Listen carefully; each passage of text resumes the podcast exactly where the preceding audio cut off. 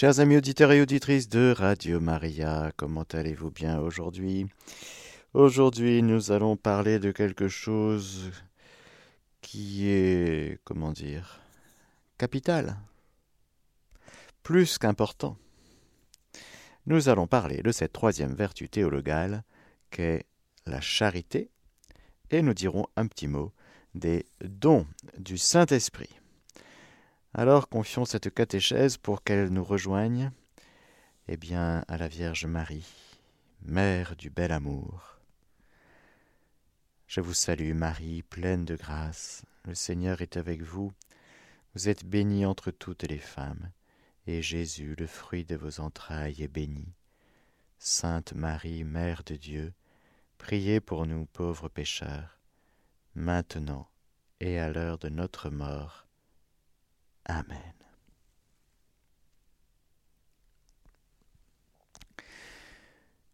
Frères et sœurs, imaginez un instant un quotidien de notre vie sans la charité, sans l'amour de Dieu, l'agapé de Dieu répandu dans notre cœur par le Saint-Esprit qui nous est donné. Oh là là, quelle froideur, ce ne serait que orgueil, vanité, égoïsme, recherche d'intérêt propre, tristesse. Ce serait l'inverse de ce que Saint Paul nous dit dans sa première épître aux Corinthiens, chapitre 13. Mais attention, je vais vous lire un petit passage, attention, il y a un piège. Le piège, c'est qu'on a déjà entendu ce passage, et que quand vous allez entendre le début, vous allez me dire, ah ben oui, ça y est, je vois, je connais. Non, non, non, non, non. Attention, on ne connaît pas. Il faut arriver vierge devant la parole de Dieu, devant Dieu qui vient nous parler aujourd'hui et qui nous dit à travers Saint Paul. Si je n'ai pas la charité, cela ne me sert de rien. Si je n'ai pas la charité, je ne suis rien. Si je n'ai pas la charité, je ne suis plus qu'airain qui sonne ou cymbale qui retentit. Bling, bling, bling. La charité est longanime. La charité est serviable. Elle n'est pas envieuse. Elle ne fanfaronne pas, ne se gonfle pas. Elle ne fait rien d'inconvenant ne cherche pas son intérêt, ne s'irrite pas, ne tient pas compte du mal, ne se réjouit pas de l'injustice, elle met sa joie dans la vérité, elle excuse tout, croit tout, espère tout, supporte tout. La charité ne passe jamais. Ouh là là.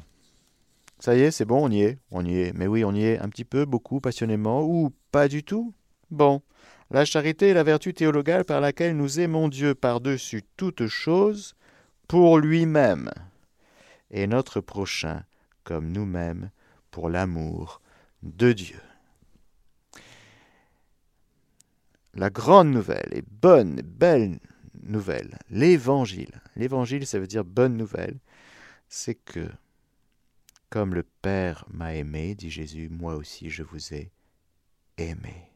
Demeurez en mon amour. Alors c'est vrai qu'en français on, on, appelle ça amour, c'est traduit amour. Alors la langue française, alors qu'elle est très très très très très riche et très fine par ailleurs, eh bien, elle dit amour.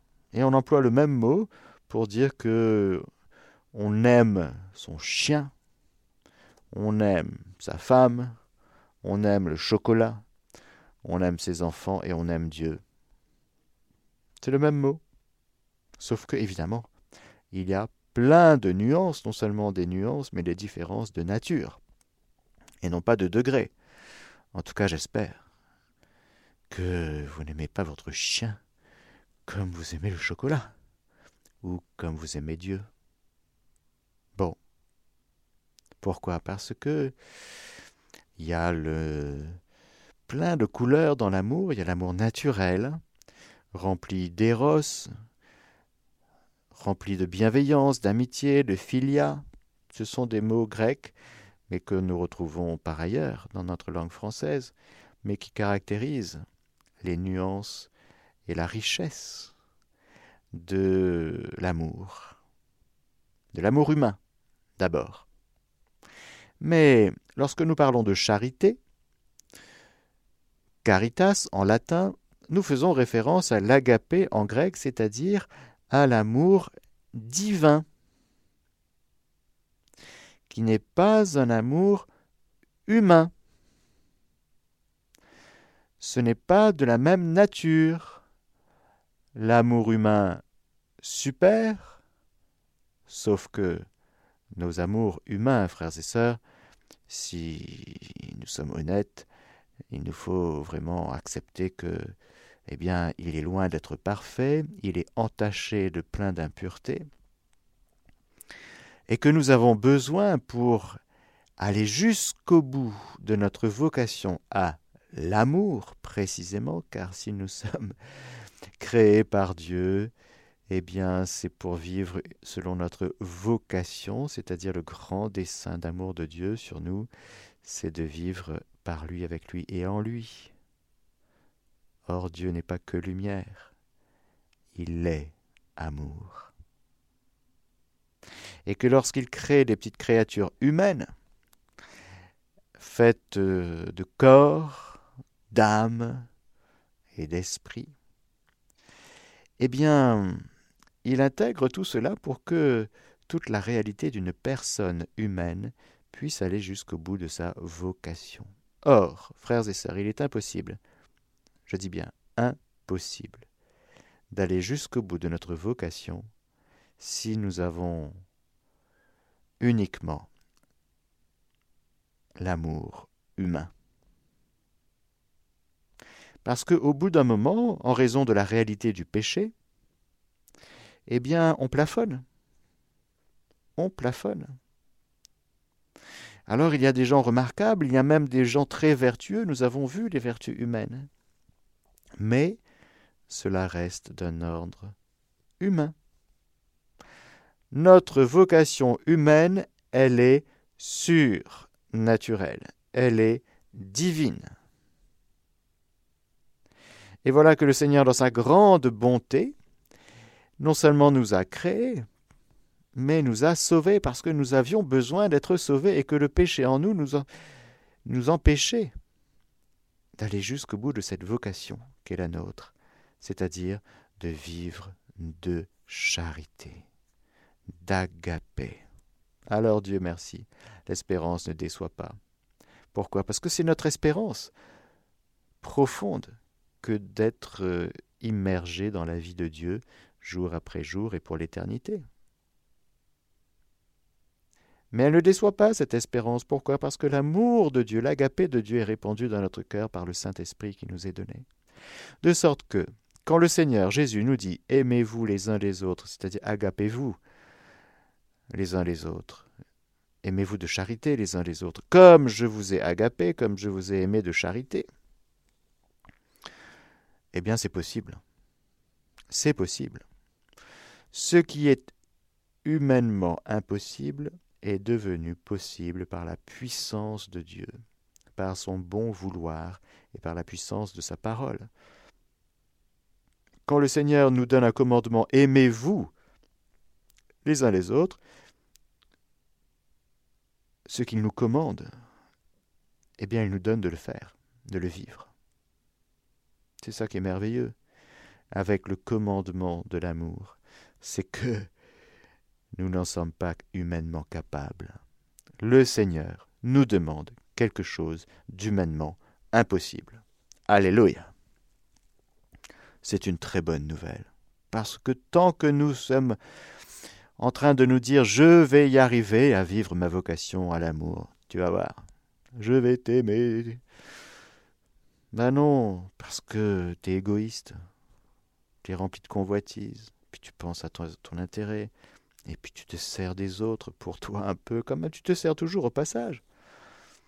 Ah bon Moi? Non, non, non, je ne suis qu'amour. Non, tu n'es pas qu'amour. Dieu seul est amour.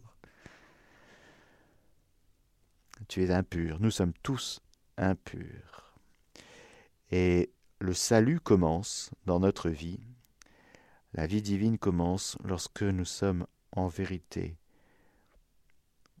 en vérité, en train de réaliser que sans Dieu, notre vie tombe en ruine. Sans sa grâce, nous sommes capables du pire. Sans sa miséricorde, on est fichu. Mais le Seigneur nous dit, j'ai déposé dans ton cœur mon amour, mon esprit, mon Esprit Saint, qui est l'amour du Père et du Fils. Alors oui, la charité est la vertu théologale par laquelle nous aimons Dieu par-dessus toute chose pour lui-même. Voilà que la foi, c'est de connaître Dieu tel qu'il se connaît lui-même. C'est extraordinaire. Connaître Dieu tel qu'il se connaît lui-même. Entrer dans l'intimité de la connaissance intime que Dieu a et que Dieu est, car il est lumière, il est intelligence. Et par la charité, nous sommes capables d'aimer Dieu tel qu'il s'aime lui-même, alors que lui-même il est amour. Vous voyez un peu l'abîme. Vous voyez, frères et sœurs, un peu l'abîme. La charité, c'est pas être gentil, gentil, hein, les uns avec les autres. Oh, il est gentil. Non, c'est beaucoup plus fort, beaucoup plus grand, beaucoup plus profond. C'est d'aimer Dieu comme Dieu s'aime lui-même, alors qu'il est amour de toute éternité. Ah oui, ça nous propulse dans des horizons inexplorés encore, pas assez explorés. Alors la charité, oui, aimer Dieu tel qu'il s'aime lui-même, et puis notre prochain, comme Dieu l'aime, à commencer par soi-même. Alors c'est une question euh, dans la somme théologique de saint Thomas d'Aquin va se poser la question est-ce qu'on peut s'aimer de, de charité?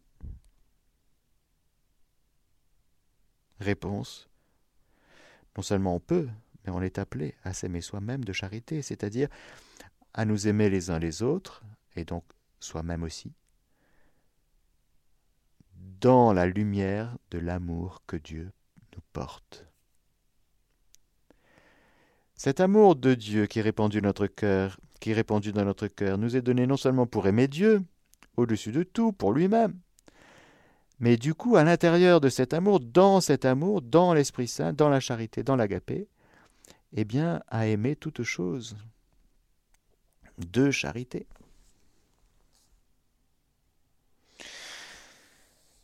Par exemple, nos ennemis. Nos ennemis, c'est-à-dire des gens qu'on n'aime pas? Non, ben non, il n'y a personne qu'on n'aime pas normalement. Il y a des gens que vous n'aimez pas, vous. Bon, normalement, personne d'entre nous ne devrions avoir des ennemis. Qu'il y ait des gens qui ne nous aiment pas, oui. En ce sens, ce sont nos ennemis. Mais ce n'est pas nous qui, normalement, devrions dire celui-là, je l'aime pas. Attention, frères et sœurs, il faut faire très attention avec ça. que telle ou telle personne, tel ou tel aspect de caractère de telle ou telle personne nous déplaise. Bon. Nous rendre la vie commune difficile, compliquée, pénible. Bon. Mais attention de fermer, de ne pas fermer notre cœur. Parce que notre cœur est le lieu où Dieu déverse son amour non seulement pour nous-mêmes, mais pour les autres. Donc, celui qui ne m'aime pas, c'est sa difficulté à lui, c'est son problème à lui, mais nous, nous devons être très clairs. Nous sommes appelés à nous aimer les uns les autres d'un amour divin. Saint Thomas d'Aquin ira même jusqu'à dire que aimer ses ennemis, c'est plus facile que qu'aimer nos amis de charité. Ah bon? Bah oui, parce qu'avec nos amis, si vous voulez, il y a une telle connaturalité, on a les mêmes goûts, on, a, on discute, on refait le monde. Ah, c'est magnifique, on va voir un film, on va se balader, on prie ensemble, c'est merveilleux. Hein il y a plein de choses, il y a plein de connivences, il y a plein de points communs, il y a des différences aussi, mais oh, c'est beau l'amitié, mais ça reste humain. C'est très beau. Mais le Seigneur, il dit non, mais moi je veux tout. Celui qui veut être mon disciple, s'il ne me préfère pas à son père, sa mère, ses enfants, sa femme, euh, ses amis, tout, tout, tout, tout, n'est pas digne d'être mon disciple. Ah Eh oui, le Seigneur, Jésus, est un Dieu jaloux. C'est-à-dire, il veut la première place. Non seulement la première place, mais la première place dans nos amours humains. Vous prenez tous les, types euh, d'amitié humaine, amitié politique, amitié familiale, amitié associative, tout ce que vous voulez. Bon. C'est la charité, c'est-à-dire l'agapé, qui est déversée dans notre cœur pour venir régner. L'exercice de toutes les vertus est animé et inspiré par la charité. Celle-ci est le lien de la perfection, Colossiens 3.14, elle est la forme des vertus, elle les articule et les ordonne entre elles, elle est source et terme de leur pratique chrétienne. La charité assure et purifie notre puissance humaine d'aimer. Elle l'élève à la perfection surnaturelle de l'amour divin. Paragraphe 1827. On comprend donc ce que disait saint Thomas d'Aquin. Et disait, ben, c'est plus facile d'aimer de charité quelqu'un qui nous veut du mal, parce que là, tout de suite, on est propulsé dans la vie surnaturelle, dans la miséricorde. C'est plus facile à pardonner un ennemi que son conjoint, que son enfant, que son ami le plus cher, qui nous trahit. Ben oui, parce que l'ennemi, ben, il n'y avait pas de connivence, on partageait pas grand-chose, même pas grand-chose, oui, avec lui. Il nous a voulu du mal, il nous a fait du mal. Bon. Mais toi, mon ami, comme dit le psaume, alors que nous allions d'un même pas vers la maison de Dieu, Judas, c'est par un baiser que tu me trahis. Judas, mon ami. Jésus a vraiment été blessé, offensé par la trahison de Judas, parce que ça fait très mal la trahison. Pourquoi? Parce qu'il y a eu la confiance. Et puis, les amis ont livré les secrets de leur cœur. Ils se sont donnés. Ils ont non seulement partagé des choses, mais ils se sont donnés réciproquement. Ils n'ont pas fait semblant. Et puis, la trahison, l'infidélité, l'adultère. Ce sont des blessures très grandes parce que ça vient blesser la confiance.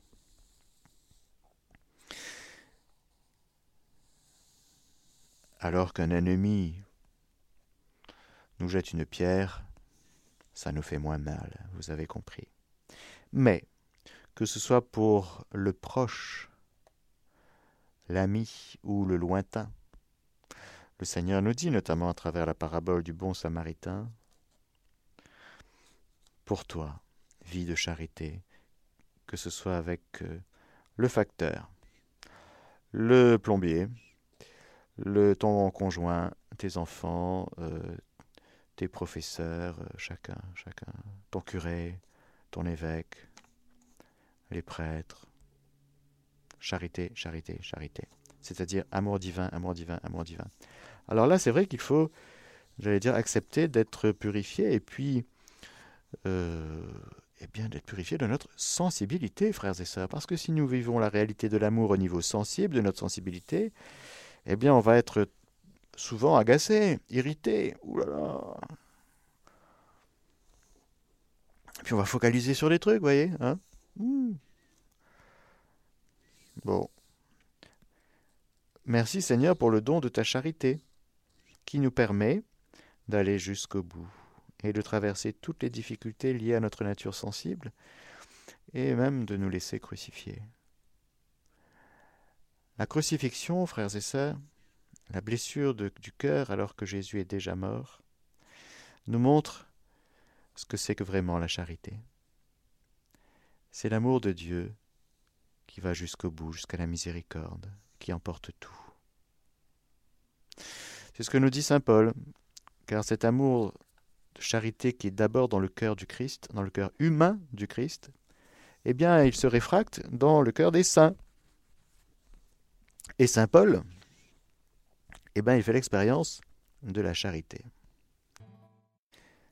Et donc, quand Saint Paul dit la charité est longanime, elle est serviable, elle n'est pas envieuse, elle ne fanfaronne pas, ne se gonfle pas, elle ne fait rien d'inconvenant, ne cherche pas son intérêt, ne s'irrite pas, ne tient pas compte du mal, ne se réjouit pas de l'injustice, mais se trouve sa joie dans la vérité.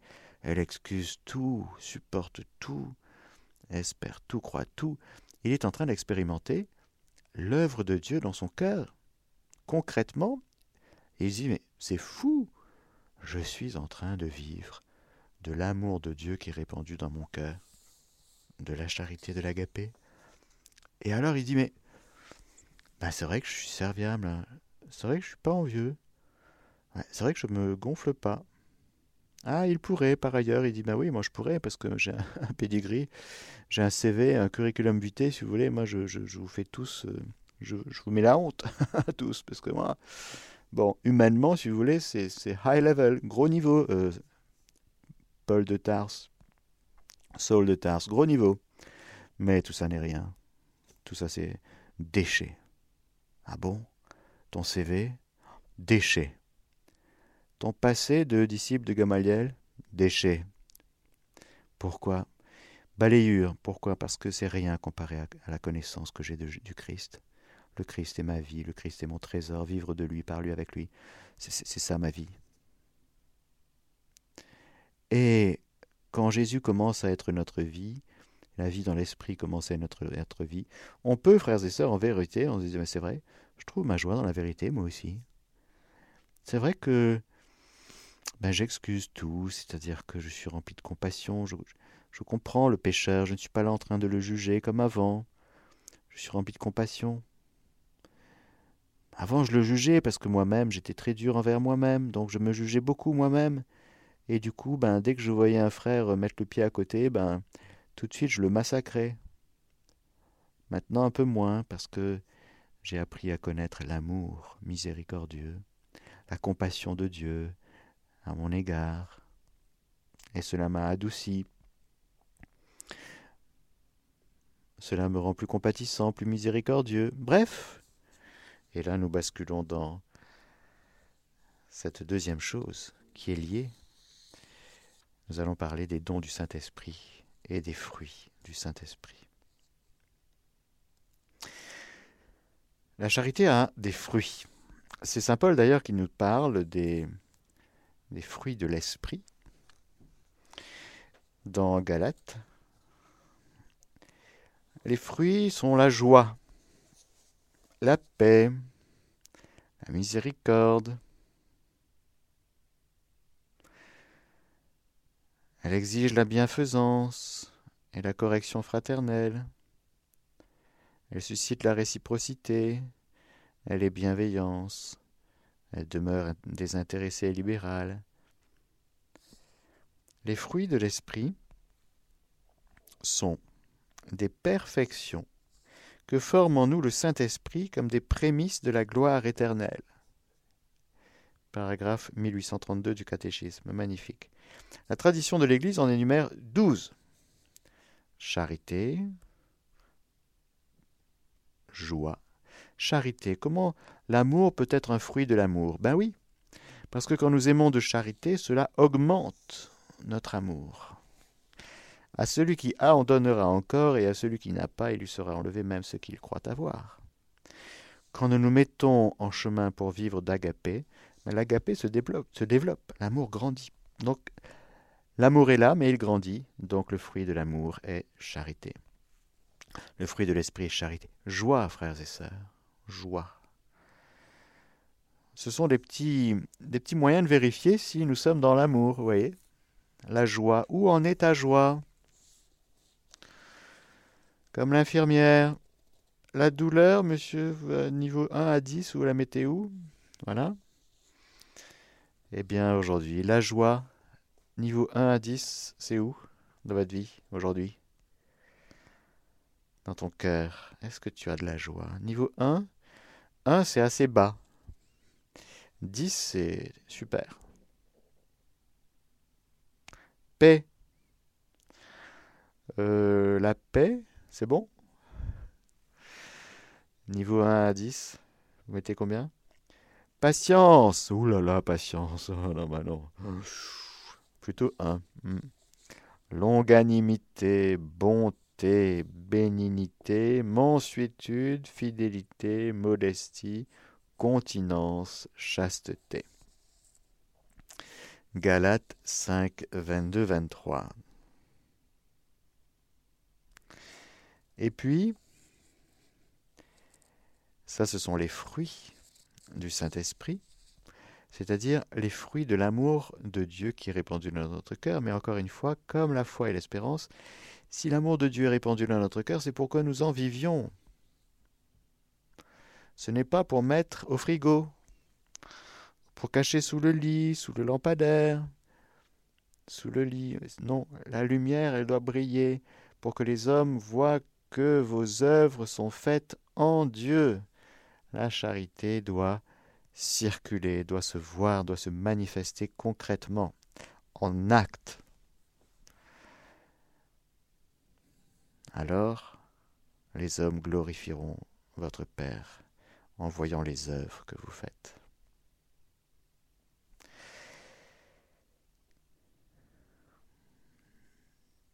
Donc, les fruits du Saint-Esprit, ce sont les fruits de cette charité active, activée, vécue, vivante par nous. Et puis, la vie morale des chrétiens est soutenue par les dons du Saint-Esprit. Ceux-ci sont des dispositions permanentes qui rendent l'homme docile à suivre les impulsions de l'Esprit Saint. Si vous voulez, la charité est là comme un bain comme une eau, comme une onction, comme quelque chose de permanent, qui ne demande que mon consentement, et comme des actes de foi que je suis invité à poser, je crois en toi Seigneur, je crois en ta parole, quand tu me dis ça, j'y crois à fond. Quand tu me dis que tu me pardonnes, je crois en ta miséricorde, parce que si tu je n'y crois pas, ben je vais rester dans, dans une grande détresse. J'espère aussi en ta miséricorde, j'espère le ciel, j'espère ton secours, j'espère.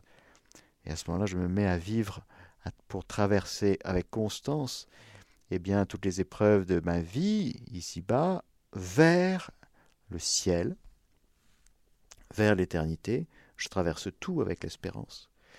Et puis la charité, eh bien, m'est donnée pour aimer, sans oublier de me laisser aimer, mais de vivre de charité, c'est-à-dire d'aimer par lui, avec lui et en lui, non seulement moi, mais les autres.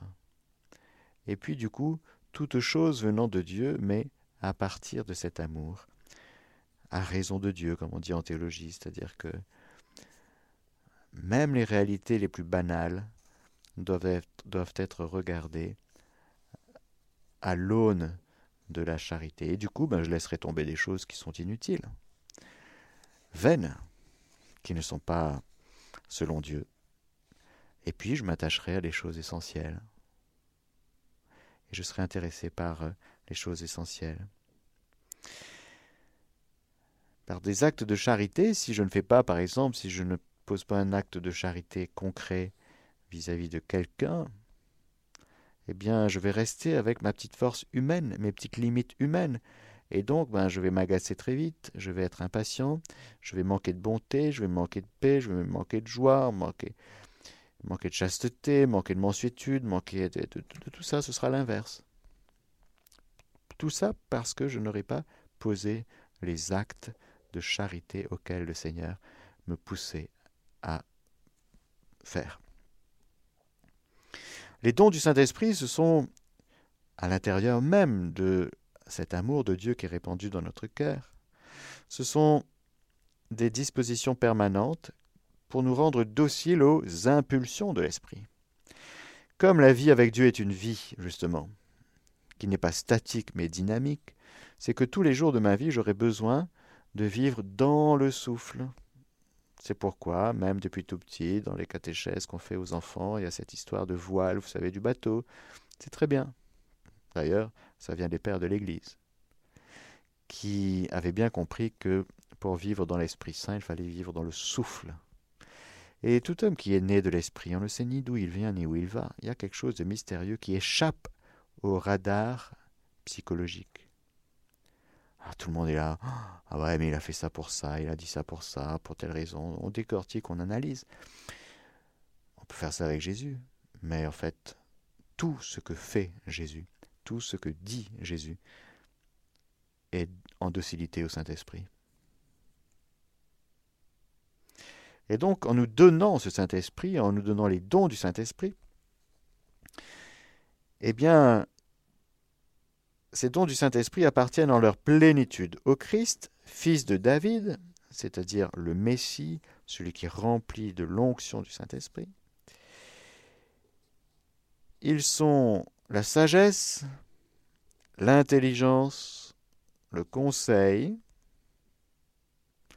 la force, la science, la piété et la crainte de Dieu.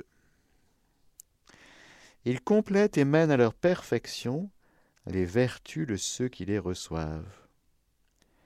Ils rendent les fidèles dociles à obéir avec promptitude aux inspirations divines.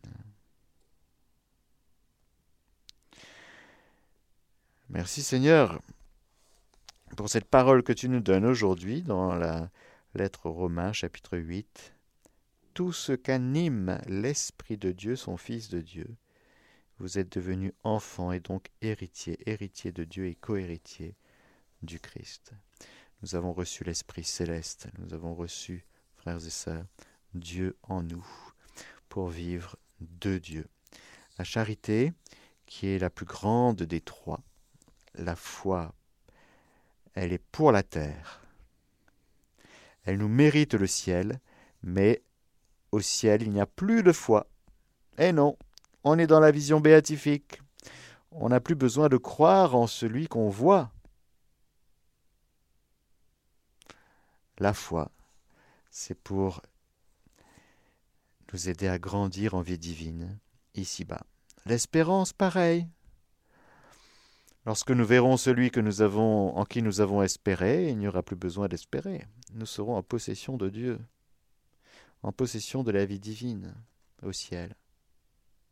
Par contre, la charité, qui est cet amour de Dieu lui-même qui est répandu dans notre cœur, eh bien, elle ne passe pas, c'est-à-dire que nous vivrons au ciel de la charité que nous aurons commencé à vivre ici-bas.